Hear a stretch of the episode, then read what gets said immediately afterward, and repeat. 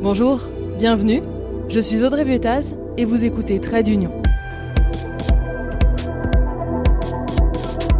Vous ne comprenez rien à l'Union européenne Vous trouvez ça ennuyeux, compliqué Vous êtes au bon endroit Vous allez voir que cela peut être passionnant. Oui, oui, promis. Si vous aimez le podcast, n'hésitez pas à le partager autour de vous. Dans l'épisode précédent que j'ai réalisé avec Tania Rachaud des Surligneurs, je vous expliquais ce que ça veut dire concrètement que l'Ukraine soit candidate à l'Union européenne. Je vous ai aussi dit que certains pays n'étaient pas franchement OK pour qu'elle intègre l'UE. Ils ont finalement changé d'avis pour certains au dernier moment. Maintenant, on va partir un peu côté coulisses pour comprendre pourquoi les pays qui n'étaient pas vraiment chauds pour intégrer l'Union européenne ont finalement changé d'avis. Et vous allez voir qu'Emmanuel Macron faisait partie des sceptiques. Pour cet épisode, j'ai contacté Simon Caro. Il est journaliste à Contexte. Contexte, c'est un média français qui couvre les politiques publiques en France et à Bruxelles. Et il a suivi plusieurs sommets européens, quand les dirigeants des 27 États membres se réunissent.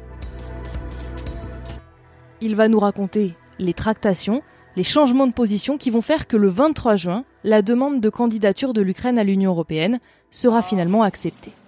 On va commencer par le sommet informel de Versailles, les 10 et 13 mars, 15 jours après le début de l'invasion russe en Ukraine.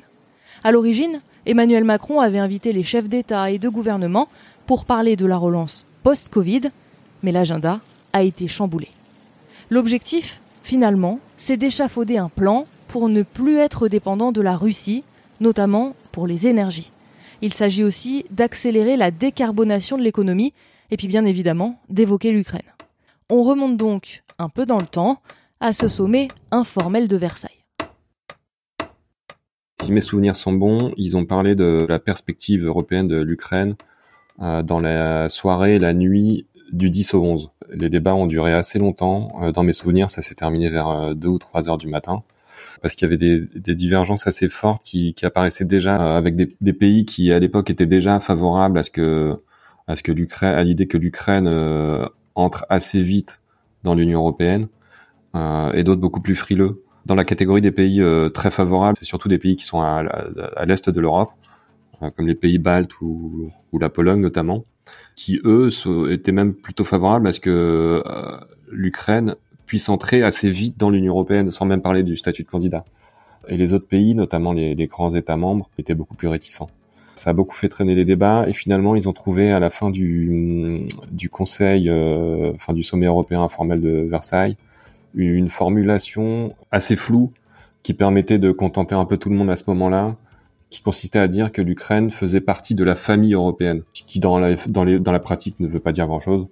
Euh, mais ça permettait, ça permettait aux, pays favorables à l'adhésion d'Ukraine d'être contentés parce que ça, ça peut donner, une, ça pouvait donner une perspective européenne à l'Ukraine et en même temps ça n'engageait les autres à strictement rien. Justement, dans ceux qui sont contre, est-ce que c'est possible de nous donner un ou deux exemples et surtout pourquoi ils sont contre?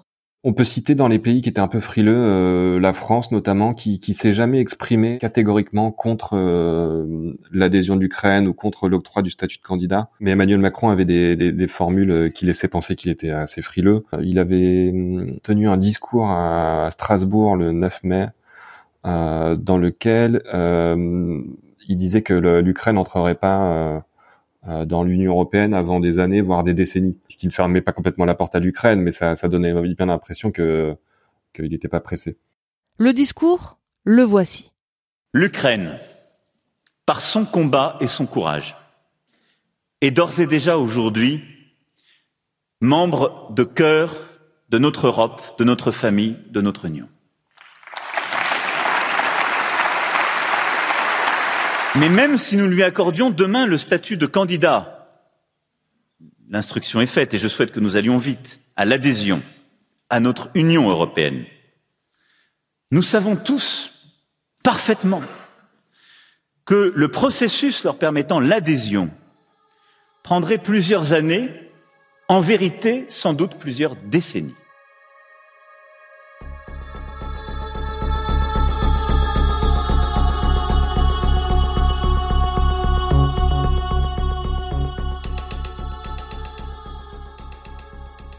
D'autres pays ont été réticents, par exemple l'Allemagne. Et les derniers pays qui ont été le plus réticents, c'est notamment le, Portugal et le Danemark qui ont levé leur réticence euh, vraiment au tout dernier moment en juin. Voilà. Tu demandais pourquoi? Parce que tout simplement euh, l'Ukraine aujourd'hui euh, d'une part structurellement et pas forcément au standard de l'Union européenne. Il y a beaucoup de réformes à faire, c'est un fait assez objectif. Et par ailleurs, euh, c'est un pays en guerre, donc c'est difficile de, de promettre l'adhésion à l'Ukraine, qui est en guerre depuis euh, depuis quatre mois. C'est aussi simple que ça.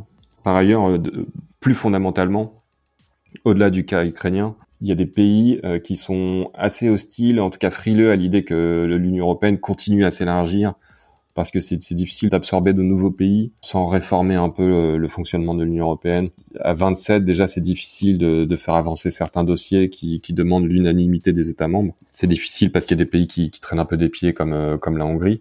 Euh, si si l'Union européenne demain est à 35 membres, ça sera encore plus compliqué. Le risque, c'est de bloquer complètement la machine. Revenons une seconde sur l'aspect lutte contre la corruption. Il faut savoir que même avant la guerre, l'Ukraine n'était pas au niveau des autres États membres pour rentrer dans l'UE. La crainte, euh, c'est de faire entrer un, pays trop vite, comme l'ont peut-être été euh, la Roumanie et la Bulgarie. Certains pays regrettent de les, avoir laissés un peu entrer trop vite, sans avoir totalement réglé au préalable leurs leur problèmes de corruption. Et alors, euh, donc là, on est au, sommet de Versailles. les choses, enfin, sont encore un petit peu compromises. comment, en quelques mois, on en arrive finalement à cet accord des 27 Est-ce que tu peux nous raconter un peu le cheminement? Et même euh, en, vraiment très très peu de temps, parce que le, le 31 mai, euh, enfin le 30-31, il y a eu un nouveau Conseil européen, cette fois à Bruxelles.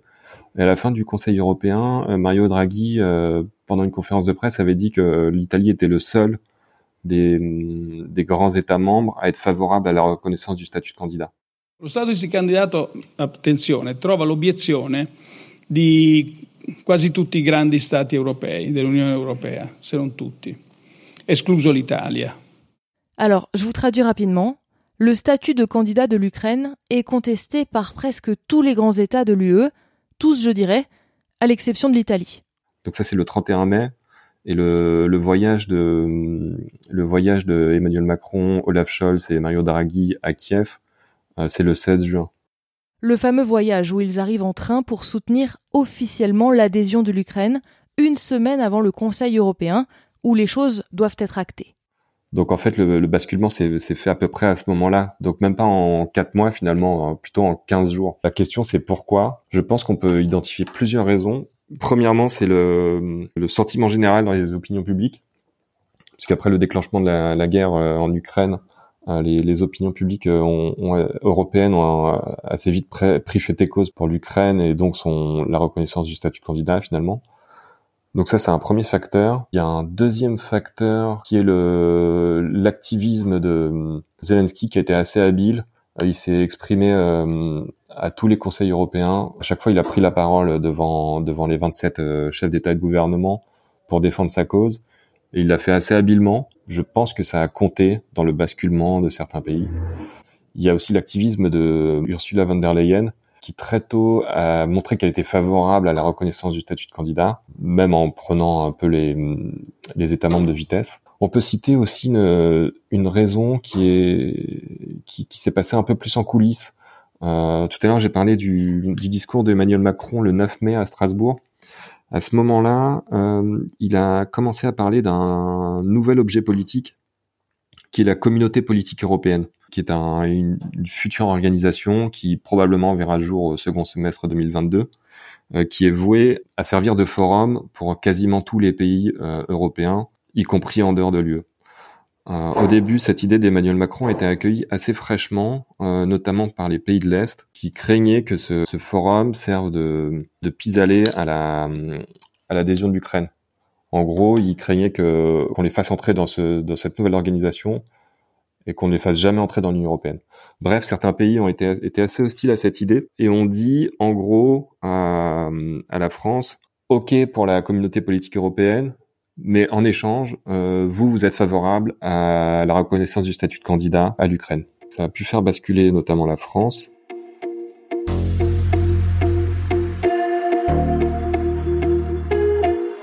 Finalement, le, le moment euh, symboliquement fort, donc c'est la, la visite de Emmanuel Macron, Olaf Scholz, Mario Draghi et de Ioannis, le Roumain, à Kiev.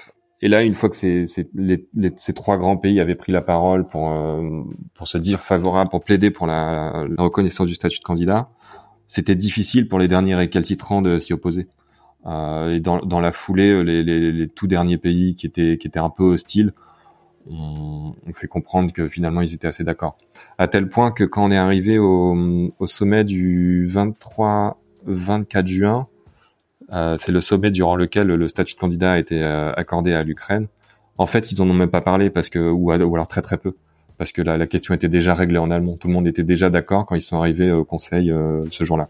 Est-ce que les pays qui étaient récalcitrants, on leur promet des choses en échange ou c'est plutôt euh, OK, il y a le triptyque euh, Italie, Allemagne, France qui est OK, plus certains pays de l'Est et on se range derrière derrière la majorité ou comment ça se passe en fait pour changer d'avis comme ça? À ma connaissance, les derniers pays qui ont levé leur, euh, leur réticence, euh, comme le Portugal par exemple, n'ont pas obtenu quelque chose en échange. Mais c'était politiquement, c'était difficile pour eux de, bloquer la machine, dans la mesure où quasiment tous les États membres étaient favorables, les, les opinions publiques étaient favorables. Euh, donc pour eux, c'était difficile de dire non. Par ailleurs, euh, symboliquement, euh, accorder le statut de candidat à l'Ukraine, c'est important, mais finalement, ça n'engage à rien objectivement, il y, avait peu de raisons de, de, dire non au statut de candidat à l'Ukraine. Euh, c'est pas parce qu'on donne le statut de candidat à l'Ukraine que l'Ukraine va entrer dans l'Union européenne demain. Euh, on peut même imaginer que ça prendra un certain nombre d'années avant que l'Ukraine, peut-être un jour, entre dans l'Union européenne. Voilà, cet épisode touche à sa fin. J'espère que vous avez pu en apprendre un peu plus sur les coulisses de cette décision. Merci à Simon Caro, de Contexte, de nous avoir raconté les tractations. Dans le prochain épisode qui va clore ce triptyque sur l'Ukraine, on va évoquer avec Agnès Faure de Bruxelles 2 le premier jour de la guerre, quand la Russie lance son invasion. Et vous allez voir que ce jour-là, tout a basculé pour beaucoup de chefs d'État européens. En attendant, vous pouvez trouver le podcast sur Twitter et sur Instagram. À très vite!